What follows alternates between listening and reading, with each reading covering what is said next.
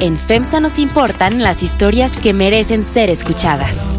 Porque somos una empresa mexicana con presencia en 12 países. Porque conocemos el territorio nacional al operar el mayor número de tiendas de formato pequeño. Porque ponemos nuestra atención en la calidad, innovación, talento y sostenibilidad. FEMSA y así como suena te presentan Bote Pronto, un debate sobre la marcha.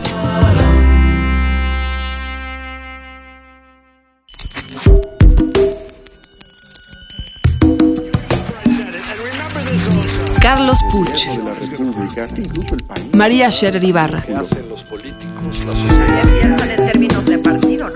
Ignacio Marván, Salvador Camarena. Este era uno de los grandes orgullos del gobierno de Peña Nieto, este gobierno asociado con la corrupción. Es que no sirve para hacer política. En Bote Pronto. Un debate sobre la marcha. Bienvenidos a Bote Pronto. Hoy es martes, estamos todos de regreso. Hoy. Sí, Acabó la vacación. Todo. dejaron- Nos dejaron solos la semana Ya, pasada. nos dejaron solos. Invitado de lujo, pero nos dejaron solos. perdón, este, pues Pero así no, son. no, no, no hicimos falta ni nada. Se oían muy contentos, muy bien platicando.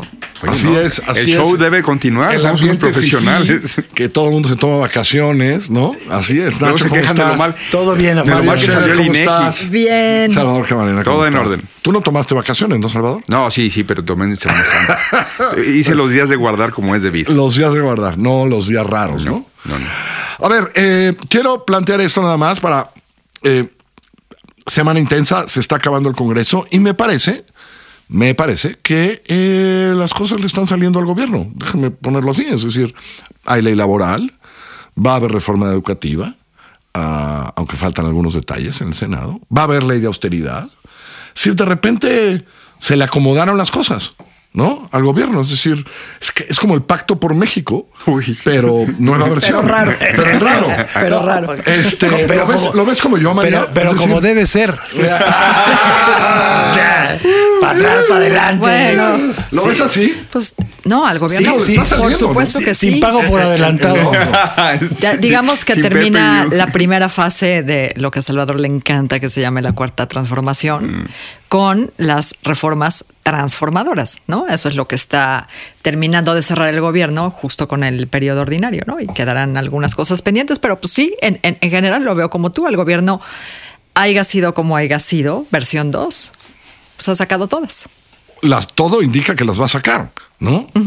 Lo cual, pues va a acabar una discusión. ¿Lo ves así, Salvador? Sí, creo que hay que- varios elementos que podrían haber sumado para que esto cierre, digamos, el primer semestre ya de, de- de este sexenio.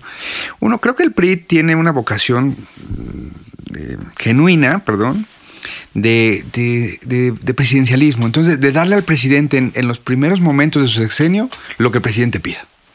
Y, y así se entregaron. De verdad que lo digo...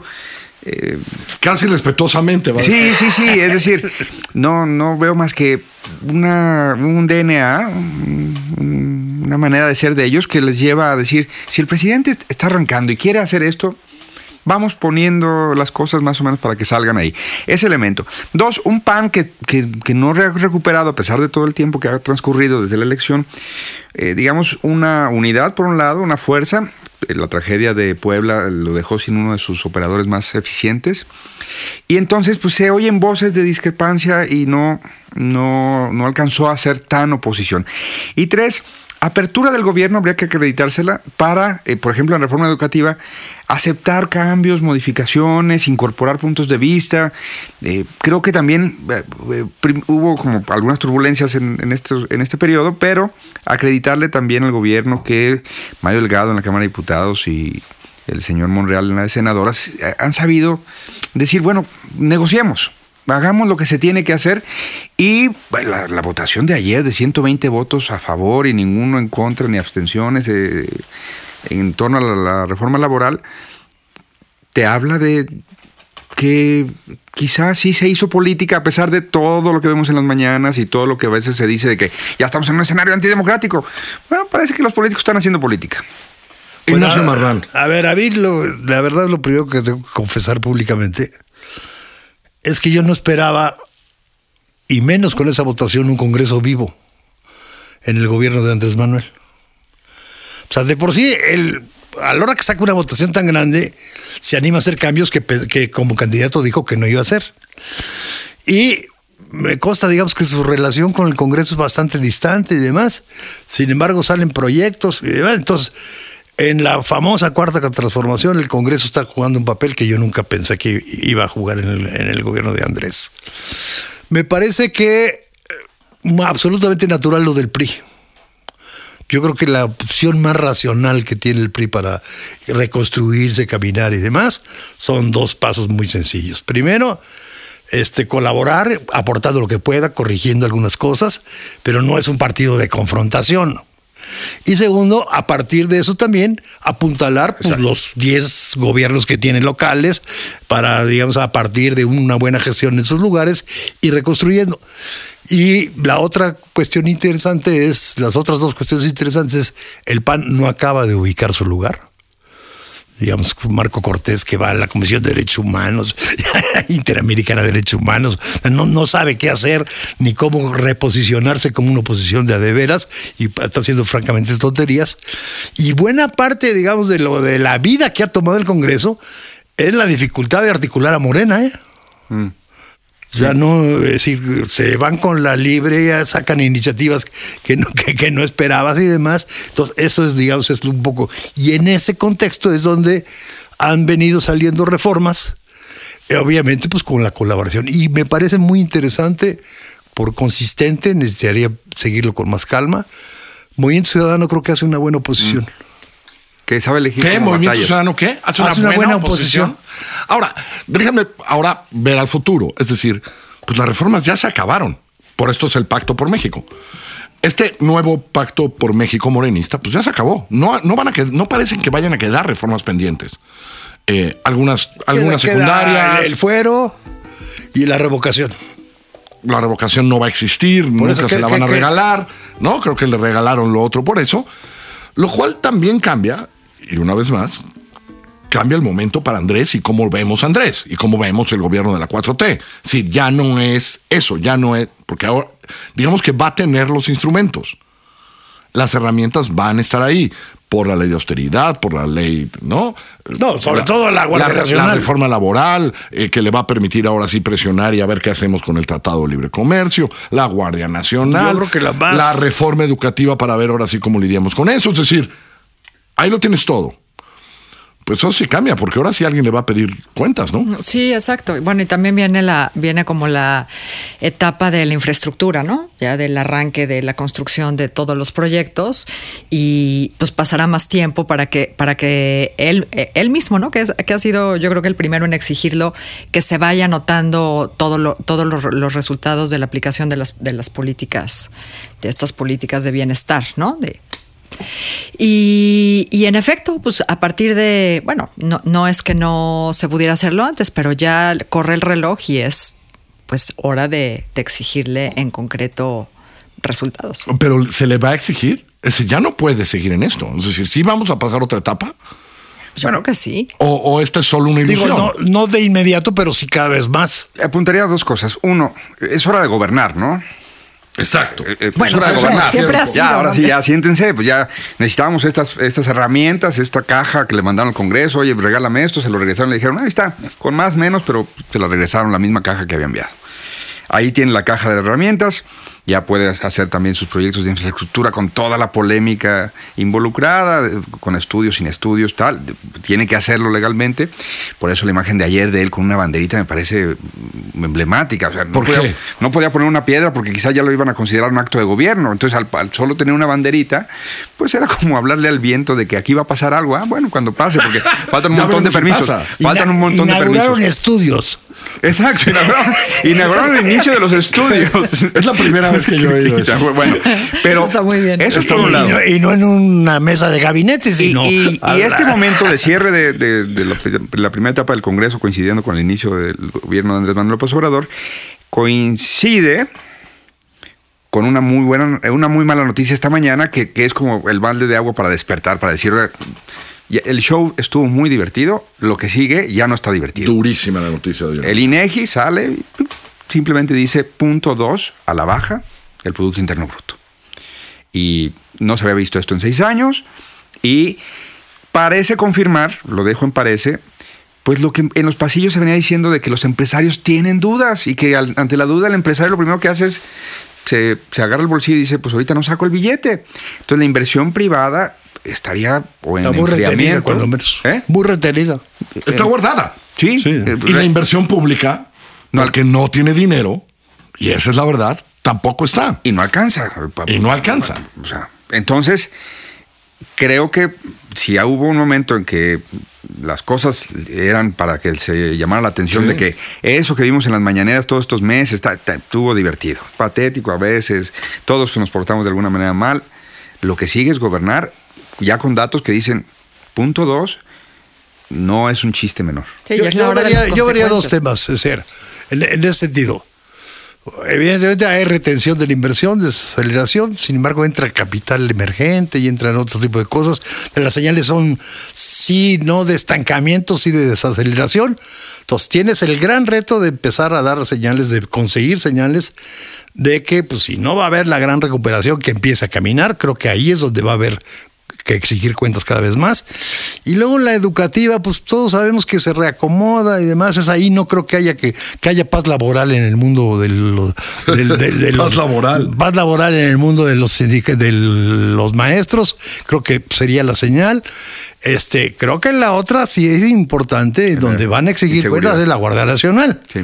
porque inclusive ya arrancaron, digamos, con una, con algunas coordinaciones y demás, y por más que todos estemos conscientes que la inercia era muy fuerte, que el periodo de gracia y demás, ya empiezas a tener cada vez más instrumentos, digamos, para tener la atención que supuestamente estás teniendo para empezar a tener resultados. Entonces yo creo que los dos grandes retos es señales de que empieza, digamos, medio a caminar la economía y señales que empieza, digamos, a funcionar un nuevo esquema de seguridad. Por eso, pero no, no parece medio caminar la economía, es al contrario. Yo creo que esa es la lo, lo que preocupación. tienes que tener de aquí en adelante. No, o sea, la preocupación es esa, el gol. O sea, lo que dice el INEGI hoy es eso. Y eso va a tener consecuencias. Porque eso es menos dinero, menos trabajo, ¿no? Sí, era lo que yo decía, la, la hora de las consecuencias. Y luego hay otra, también supongo cuando arranque eh, ya formalmente todo este periodo de infraestructura, pues también él está claramente muy preocupado, muy preocupado por su imagen, ¿no? Con esto que pasó del compadre y eh, este entuerto. Eh, El entuerto del compadre. el entuerto del compadre, exacto. Eh, yo creo que va a empezar, va- van a empezar a, a salir historias, ¿no? Se van a empezar a asignar contratos, bla, bla. Y él, pues, insisto, la historia del compadre no da cuenta de lo que le importa su reputación y lo que es capaz de hacer para salvaguardarla. Y se va a ir enojando cuando no salgan las cosas. Y si se le va ensuciando la imagen, eso sí lo va a poner muy, pero muy a la defensa, más a la defensa. Revisaba yo, aunque Salvador es el profesional de las mañaneras, porque las ve todos, revisaba yo las últimas semanas y, y- y- y discursos, sobre todo cuando va afuera, que es cuando reparte cosas, sí lo noto enojado con su gabinete porque Exaltado. va muy lento el reparto, porque sigue atrasado. Y está inquieto, está inquieto porque, ¿no? Han pasado, fíjate que ese- ese- eso es interesante. han pasado cuatro meses, ¿no? Cinco. o cinco meses y él sabe, porque se lo reportan y luego cuando va y lo ofrece, que no se están acabando de completar las De entregas a los adultos mayores, Que sale una a bronca por acá. estos, a otros, no se ha acabado de hacer, ¿no? Fíjate que ese- eso, es, eso es interesante porque si ves su experiencia, digamos, como jefe de gobierno y demás, este, es ahí donde fue muy eficaz. De que los programas estaban tan pensados, tan articulados, que empezaron a caminar más o menos rápido. Y acá sí ves que la instrumentación, hay unos, digamos, difíciles, como el de los jóvenes, pero hay otros que no tenían por qué haber dado tanto, de tanto adultos problema. Bueno, pero salvo- El de adultos Por una, mala por una necedad, creo, de Morena, ¿o no? O, o porque lo que funciona en una escala no funciona en la otra. Es decir, no, es no, no. el tipo de... A, a ver, o o sea, eh, digo, nadie nunca va a decir nada a favor de Enrique Peña Nieto, pero ya habíamos probado con él que ¿Por gobernar qué? un ¿Quién estado, sabe, eh? ¿Quién gobernar sabe? un estado, María tiene ganas ahorita. Así. No, no, algo no, bueno no, de yo tengo yo me iría por, yo a me ver. iría por programa. O sea, por eso.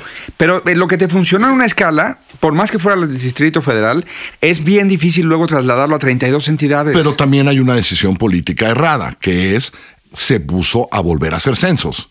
Y eso tiene mucho que ver con lo que está pasando. No, yo incluso no. Eh, posiblemente. No, es que eh, tampoco nadie va a hablar bien de Rosario Robles. A ver, pero- espérame. eh, no, María. definitivamente no.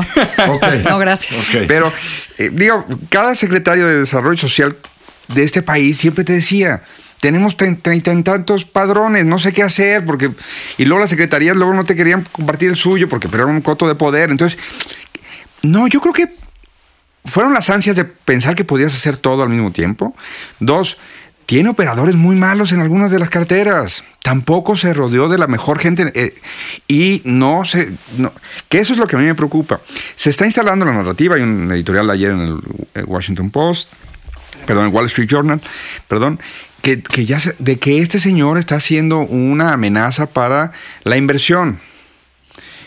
Eso es peligrosísimo porque si se instala, el inversionista pues dice, ¿dónde me va puede ir mejor ahorita? Mira, Estados Unidos no le está yendo En tan Venezuela mal". hoy no. En Bueno, en Venezuela no, pero son pocos los que no. Mi punto es, ese gabinete que no le, no no le ha dinero. ayudado para operar esos programas, y sin embargo yo creo que en los programas podría haber cierta paciencia del electorado para decir, pero me va a llegar mi tarjetita. No. Eso, digamos que puede tener una bolsa de gracia. Donde ya no tiene gracia es reconquistando al capital para que llegue rápido, para que se quede y, y- y anunciando la cancelación de las zonas económicas. Yo no sé si funcionaban o no, pero si no explicas por qué no funcionaban y por qué las vas a cambiar por algo más, Y tan rápido. no estás mandando la señal adecuada. El, el colmo ahí es que las estás cambiando de hecho con el transísmico, que eso eran las zonas económicas. O sea, No, no, de hecho, es la zona económica es la especial, zona- claro. es la zona Dos económica. Bocas, Transísmico, Tren Maya. Anuncias una ¿no? cancelación cuando ya arrancaste otra cosa sin haber explicado que lo estás sustituyendo y se acabó. Bueno, ¿Y qué vas a hacer con los que ya habían eh, coqueteado con eso y todo? Es decir, hay que atender No, esa- y parece que sí estaban atrasadísimos. Las zonas económicas atrasadísimas. No, sí, pues, Sí, pero, sea, pero, pero, que- pero una vez más, son señales. Claro. La editorial decía Por- durísima, ¿no? o sea, Durísima. Son señales. Lo del INEGI hoy son señales. Va a estar calientito el verano. Sí, ¿No? empezaste diciendo esta semana muy movida y yo pensaba, ¿y cuál, Bueno. cuál no? Eh, el último elemento que te fuiste de de ese- vacaciones. Ah, eso sí. el- el- un elemento más para ese verano caliente. Los, eh, el suministro de energía eléctrica puede presentar problemas porque no se han hecho subastas, porque no se han hecho medidas en la CFE que está cambiando de perfil.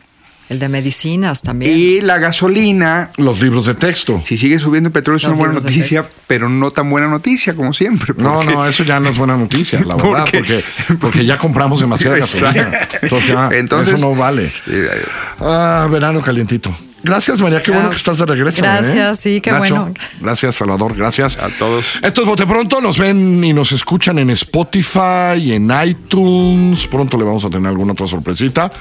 El jueves, nada que ver, por cierto. Que les vaya muy bien. Vote pronto. Un debate sobre la marcha.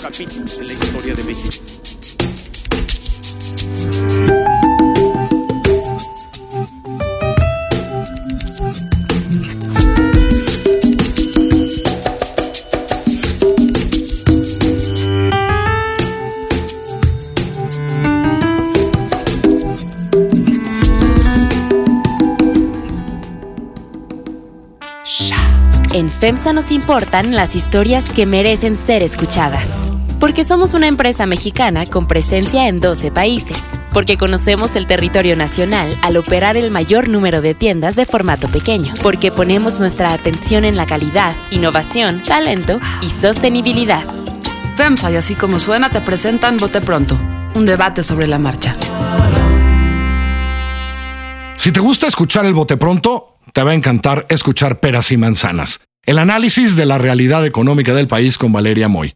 Busca Peras y Manzanas en nuestra página en así como suena.mx, en Spotify, en iTunes y en nuestra aplicación.